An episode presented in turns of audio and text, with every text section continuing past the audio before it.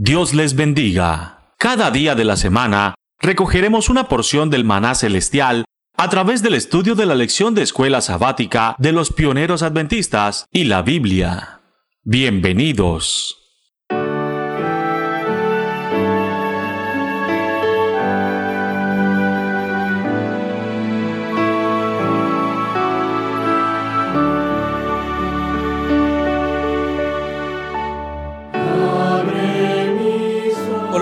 Dios los bendiga a todos. Un gusto poderles saludar. Mi nombre es Arturo Argüelles y juntos vamos a analizar el día de hoy la lección de escuela sabática, la lección número 11, la parábola del sembrador, para el 14 de diciembre del 2019.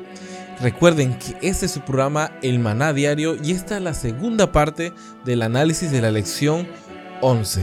Así que, sin más preámbulos, vamos a entrar de lleno con la lección.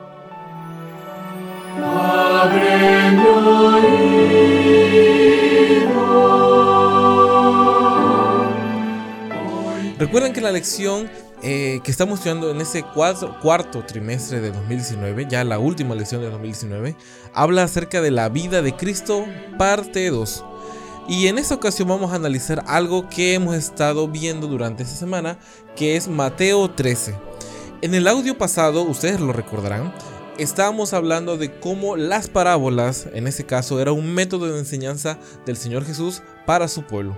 Y la complejidad que esas parábolas tenían realmente era poca. Pero aún así, aunque era poca, muchas de las personas no la estaban entendiendo. Y esto se debe a que realmente no estaban escuchando al Señor Jesús como se debe, sino que estaban esperando un momento propicio para obtener un beneficio personal a través de la persona del Señor Jesucristo más allá de arrepentirse, más allá de generar una conciencia en ellos que pudiera llevarlos al arrepentimiento, estaban buscando un anhelo propio. Pero bueno, vamos a ver ahora la siguiente parte, la segunda parte de la lección, que así lo hemos dividido. Vamos a hablar de Mateo 13, vamos a seguir ahí, pero vamos a ver eh, el significado de la parábola del sembrador. Así que vamos a ir viéndolo parte por parte. Como todos sabemos, la lección está compuesta por por preguntas y muchas veces de esas preguntas podemos irlas a juntando, resumiendo de cierta manera, para que todos ustedes puedan tener la mayor parte de la lección. Ustedes tendrán que tener el compromiso de analizarlo de manera individual y bueno, ir sacando poco a poco esa, esas enseñanzas para todos ustedes. Así que vamos a, vamos a buscar en nuestras Biblias, vamos a buscar Mateo 13 y vamos a ver primeramente la semilla a un lado del camino. Vamos a leer Mateo 13 del 18 al 19, que dice de la siguiente manera. Oíd pues vosotros la parábola del sembrador. Cuando un, alguno oye la palabra del reino y no la entiende, viene el malo y la arrebata lo que fue sembrado en su corazón. Esto es, este es el que fue sembrado junto al camino. Aquí ya los apóstoles se acercaron al Señor Jesús ya estuvieron eh, escuchando la parábola, ya estuvieron analizando junto con las demás personas este significado que eh, esta enseñanza, pero al igual que ellos no entendían a ciencia cierta qué es lo que estaba pasando ahí con este estos símbolos que estaba manejando el Señor Jesús, pero a diferencia de los demás, los discípulos sí se acercaron al maestro y tuvieron la delicadeza de preguntarle qué estaba pasando con esa narración. Y pues bueno, el Señor Jesús empieza a comparar empieza a referirse a las personas a las cuales el Evangelio está llegando como esa semilla y sobre todo como ese terreno. Más que nada el terreno en el cual iba a ser, iba a ser plantada la semilla del Evangelio. Esta primera semilla, como estamos viendo, tiene que ver directamente con la que cayó al lado, junto al camino.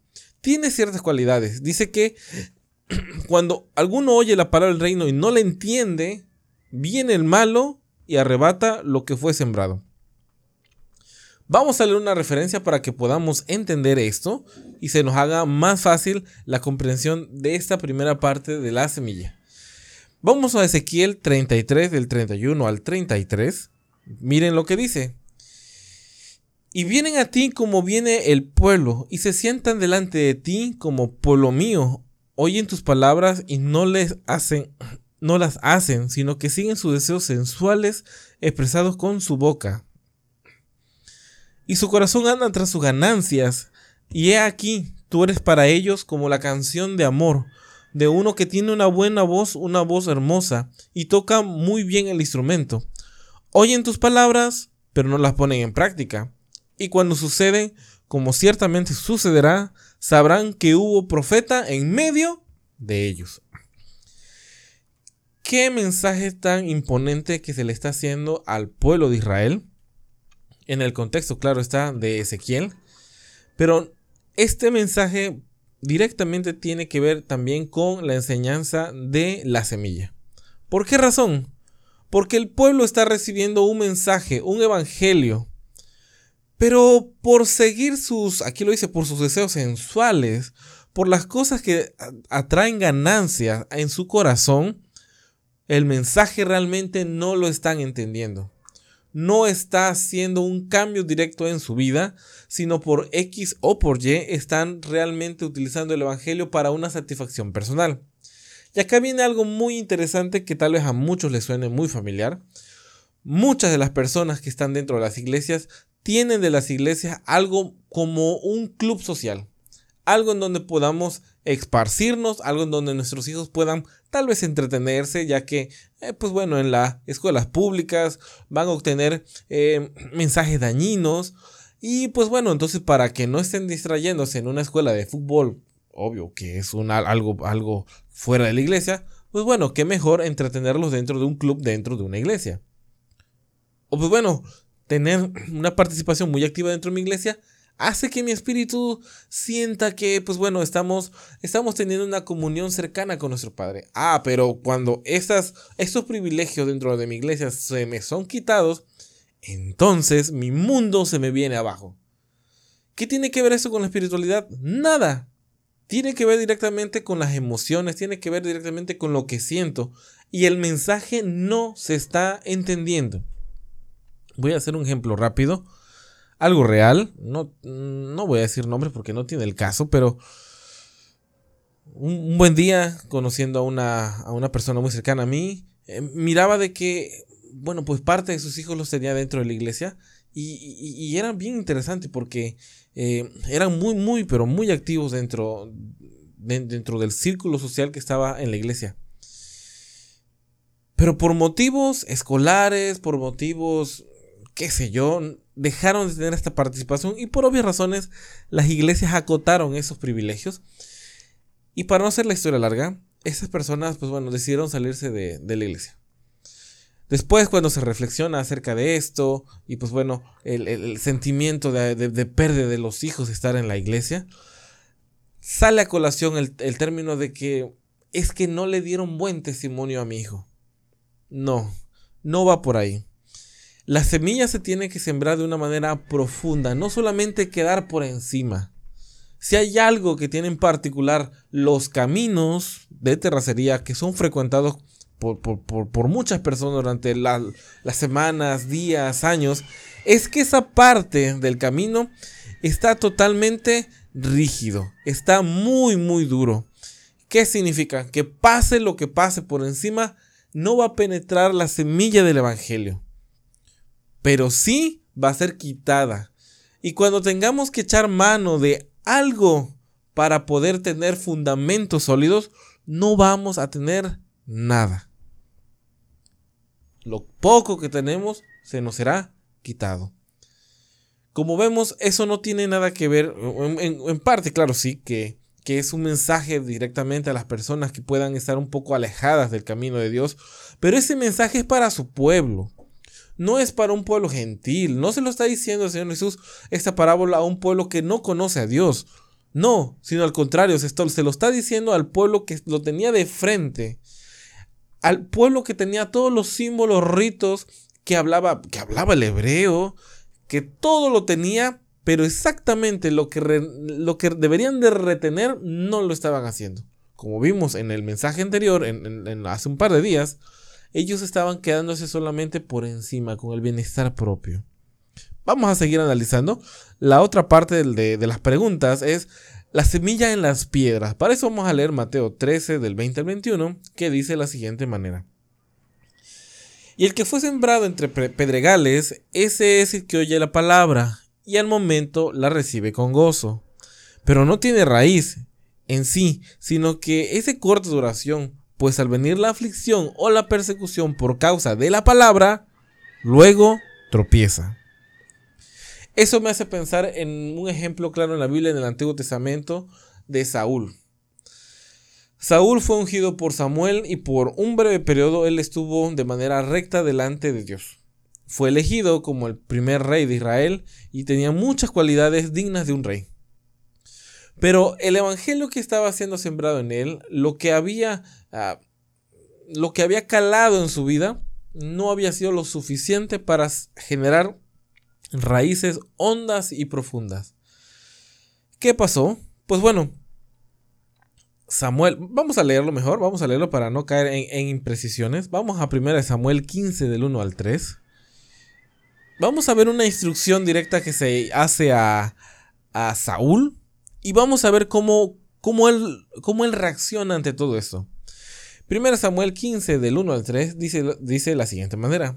y después Samuel dijo a Saúl, Jehová me envió a que te ungiese por rey sobre Israel. Ahora pues, estad atento a las palabras de Jehová. Así ha dicho Jehová de los ejércitos.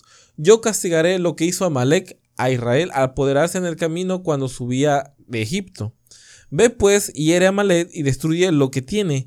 No te piades de él. Mata a hombres, mujeres, niños, aún de pecho, vacas, ovejas, camellos y asnos. Quiero colocar esto en contexto, lo demás no lo vamos a seguir leyendo porque ya lo conocemos. Lo que pasó después fue de que Saúl sucumbió a su propio pueblo. Porque cuando llega Samuel y le dice, oye Saúl, ¿qué es lo que estoy escuchando? ¿Estoy escuchando acaso esos sonidos de vacas? ¿Por, ¿por qué lo tienes? Saúl le contesta y le dice, es que el pueblo decidió traerlo como parte de la ofrenda. Saúl no tenía sus raíces profundas, él era el rey. ¿A quién le tenía que pedir permiso para esto? Claro que no necesitaba a nadie que aprobara una orden directa que vendría de él. Pero ¿qué estaba pasando con Saúl? Estaba sucumbiendo ante ciertas presiones de alrededor. ¿Cuál fue el desenlace que tuvo Saúl? De ese y otras pruebas más nos damos cuenta cómo fue cayendo de a poco, de a poco, de a poco y bueno, vamos a ver 1 Samuel 15, del 10 al 11. Dice, y vino palabra de Jehová a Samuel diciendo, me pesa haber puesto por rey a Saúl, porque se ha vuelto en pos de mí. Y no ha cumplido mis palabras. Y, se, se apesadumbró Samuel y clamó a Jehová toda aquella noche. Vamos a saltarlo unos capítulos más adelante que es 1 Samuel 28 del 3 al 7, dice, ya Samuel había muerto y todo Israel lo había lamentado, y había sepultado en Ramá, su ciudad, y Saúl había arrojado, eh, arrojado de la tierra, de la tierra de Israel a los encantadores y adivinos. Se juntaron pues los filisteos y vinieron a acampar en Sumén. Saúl juntó a todo Israel y acamparon en Gilboa. Y cuando vio Saúl el campamento de los filisteos, tuvo miedo y se turbó en su corazón de gran manera. Y consultó, a, consultó Saúl a Jehová, pero Jehová no le respondió ni por sueño, ni por urín, ni por profetas. Entonces Saúl dijo a sus criados, buscadme una mujer que tenga espíritu de adivinación, para que, para que yo vaya y por medio de, de ella pregunte. Conocemos el desenlace. Lo que estaba pasando aquí con Saúl fue de que de a poco, de a poco, una prueba tras otra, una prueba tras otra, lo que estaba pasando con él es de que no tenía raíces profundas porque el Evangelio había caído en un lugar en donde no se lo permitía. Estas piedras que eran para Saúl era su propio pueblo. Para Saúl fue sus propios intereses. Para Saúl fue sus propios celos ante David.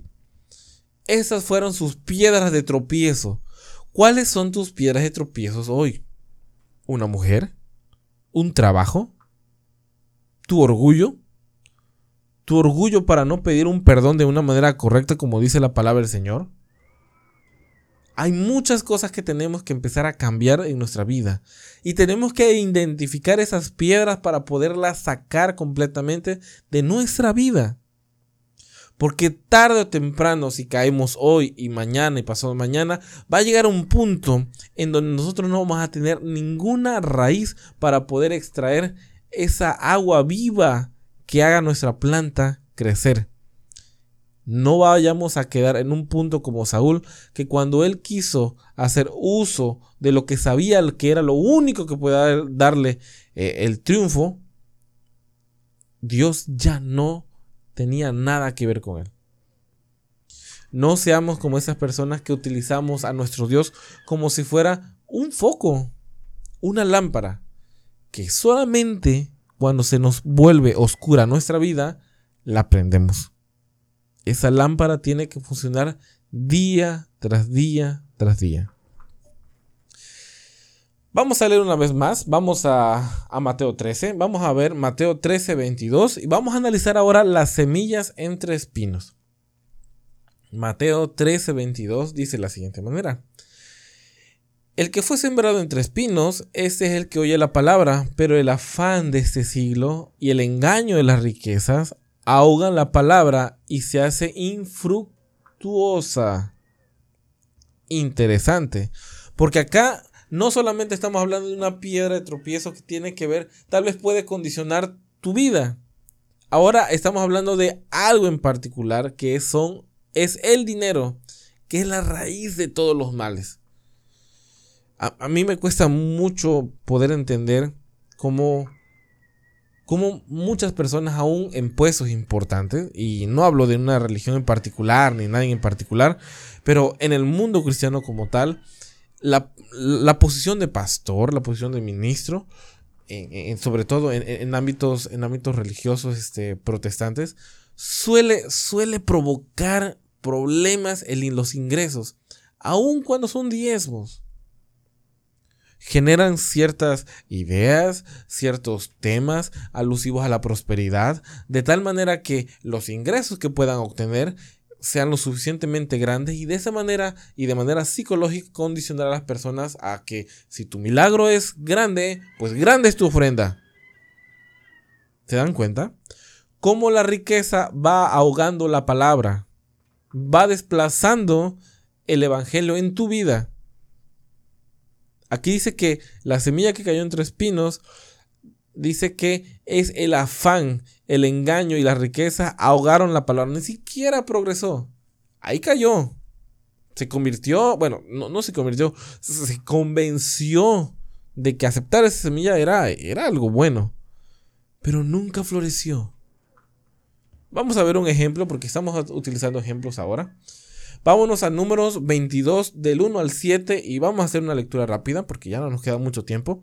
Ustedes saben toda la historia eh, en completo. En el número, número 22 del 1 al 7 está hablando de cómo, cómo Moab, eh, bueno, que estaba enfrente de Jericó, se vio, se vio sobrepasado por, por, una invasión que venía de Egipto. Y esa invasión, pues bueno, es, es el pueblo de Israel. Entonces Balán, Balak, hijo de Zippor, manda a sus mensajeros, sus ancianos, ante Balán. Y, bueno, Balán, hijo de Peor, eh, de Beor, de Peor, eh, estaba junto al río. Y bueno, cuando llegaron estas personas, le dijeron de que el mensaje era de que fuera a las tierras de Moab. Y pues bueno, maldijera a este pueblo. Entonces, bueno, Balán, como todo profeta del Señor, dijo, no, aléjense de aquí, ¿Dijo eso? No, lo que hizo fue, bueno, voy a consultar a mi Dios. Y lo hace porque traían ciertas recompensas jugosas. Vamos a leer número 22.12 que dice, entonces dijo Dios a Balán, no vayas con ello ni maldigas al pueblo porque es bendito. Esto pasó en varias ocasiones, esa consulta hasta que Dios dijo, bueno, ve. Y ya conocemos la historia de Balaam, salió una de las profecías más hermosas que pueden existir en la Biblia, que estaba profetizando la aparición del Mesías. ¿Cómo es que este profeta, que lo estamos catalogando como un profeta con una semilla sembrada en un lugar espinoso, cómo puede de él salir algo tan lindo? Y yo quiero, hermano, que te puedas quedar con una información que ahora voy a decir, que tal vez te pueda cambiar mucho tu perspectiva de cristianismo. Tú eres una herramienta. A través de ti, muchas personas pueden llegar al reino de los cielos. Tú eres el instrumento ideal para el Señor. Tú eres esa piedra que tiene que hablar a las demás personas. Pero te voy a decir algo, hermano. No te quedes como la herramienta. Después de una construcción, las herramientas se quedan. Y el edificio funcional son para las personas que lo compran. Tú debes de volverte un siervo. Tú tienes que volverte un amigo. No te vuelvas simplemente un instrumento. Porque de nada va a servir que muchas personas puedan obtener una muy buena información y ellos sí la pongan en práctica y tú no. Balán fue de esas personas. Dio algo muy bueno para nosotros. Esa profecía no la vamos a tocar en esta, en esta mañana, en esta tarde que me estás escuchando. Pero si tú te detienes a leerla en los capítulos 23, 24, 25, te darás cuenta de lo importante que fue. Pero, ¿cómo acabó Balaam? Por la codicia del dinero.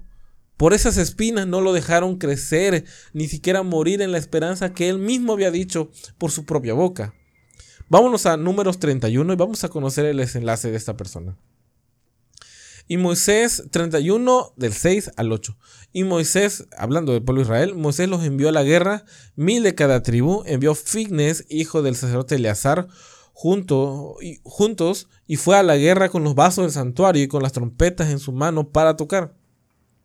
Y pelearon contra Madián, como Jehová lo mandó a Moisés, y mataron a todo varón. Ojo con este pasaje.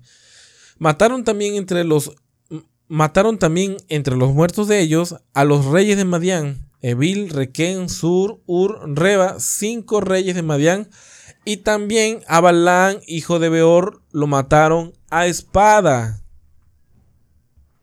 Esas espinas hicieron de que este profeta dejara de ser profeta y tuvieron desenlace el mismo que los paganos.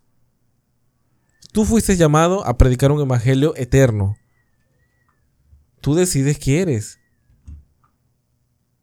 Si eres Balaam o quién eres. No nos confundamos.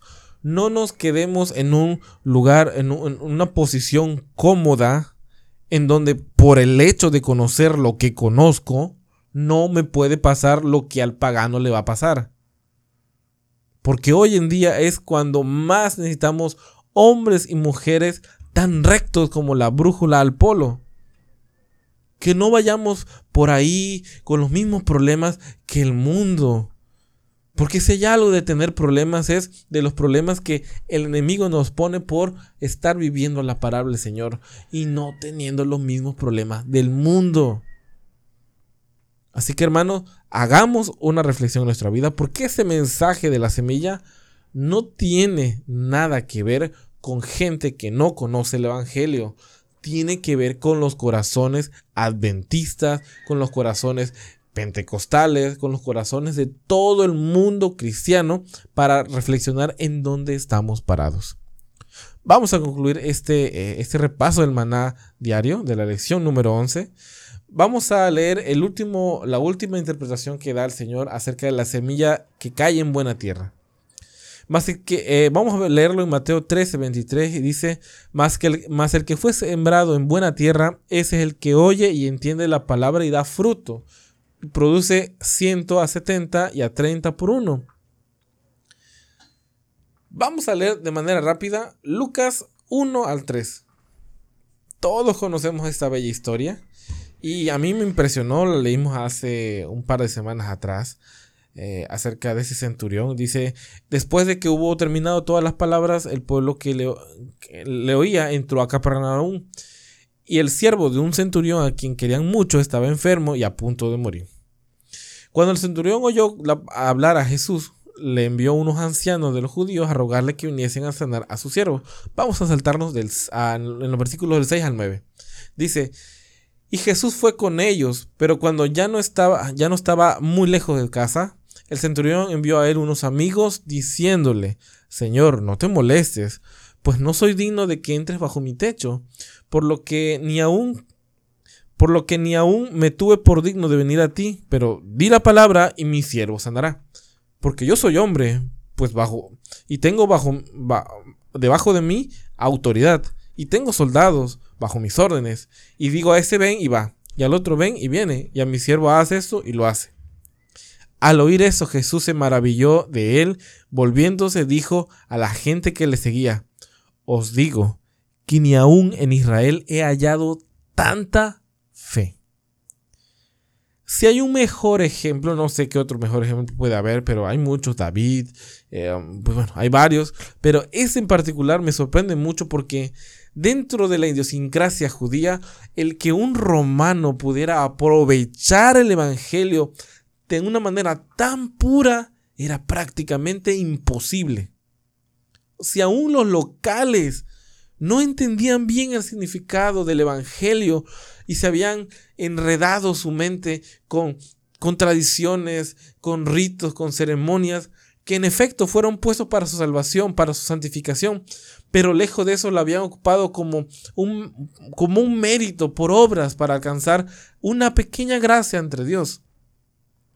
Este hombre, con la simpleza de, su entendimiento, hizo, hizo en su cabeza similitudes y él se puso en lugar del Señor Jesús y simplemente dijo, si yo, que soy un hombre y tengo poder bajo, debajo de mí, tengo, tengo gente, pues cuánto más tú que te reconozco como un gran profeta, que no solamente eres un profeta, eres el Hijo de Dios. Esto es la buena semilla. Hermanos, Vuelvo a repetir. Tal vez tú hoy estás siendo un gran instrumento para Dios. Tal vez tú tienes un ministerio hermoso. Tal vez tienes cientos de seguidores en YouTube, en Facebook, en muchas personas que están colaborando. Y tal vez tú tienes en ese momento una predicación estupenda. ¿Cuánto de eso estás viviendo? Porque como dijimos hace rato, puedes quedarte ahí nada más, siendo el instrumento.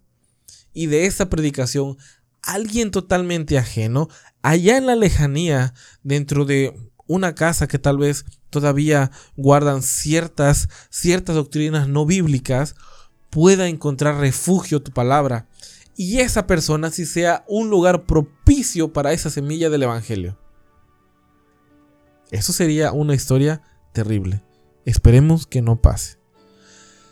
Así que hermanos, con esto concluimos el maná diario en la lección número 11 del cuarto trimestre de 2019.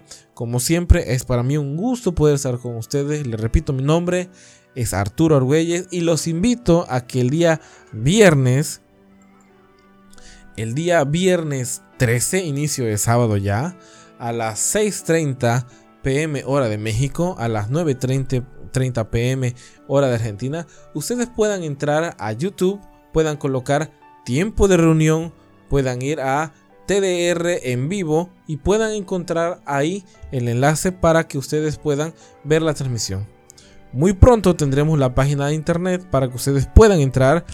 Va a ser tiempo de reunión.com en donde ustedes pueden encontrar todo el material, el maná diario y muchas enseñanzas más. Así que hermanos, Dios les bendiga a todos y los espero pronto la próxima semana para seguir estudiando el maná diario. Dios los bendiga.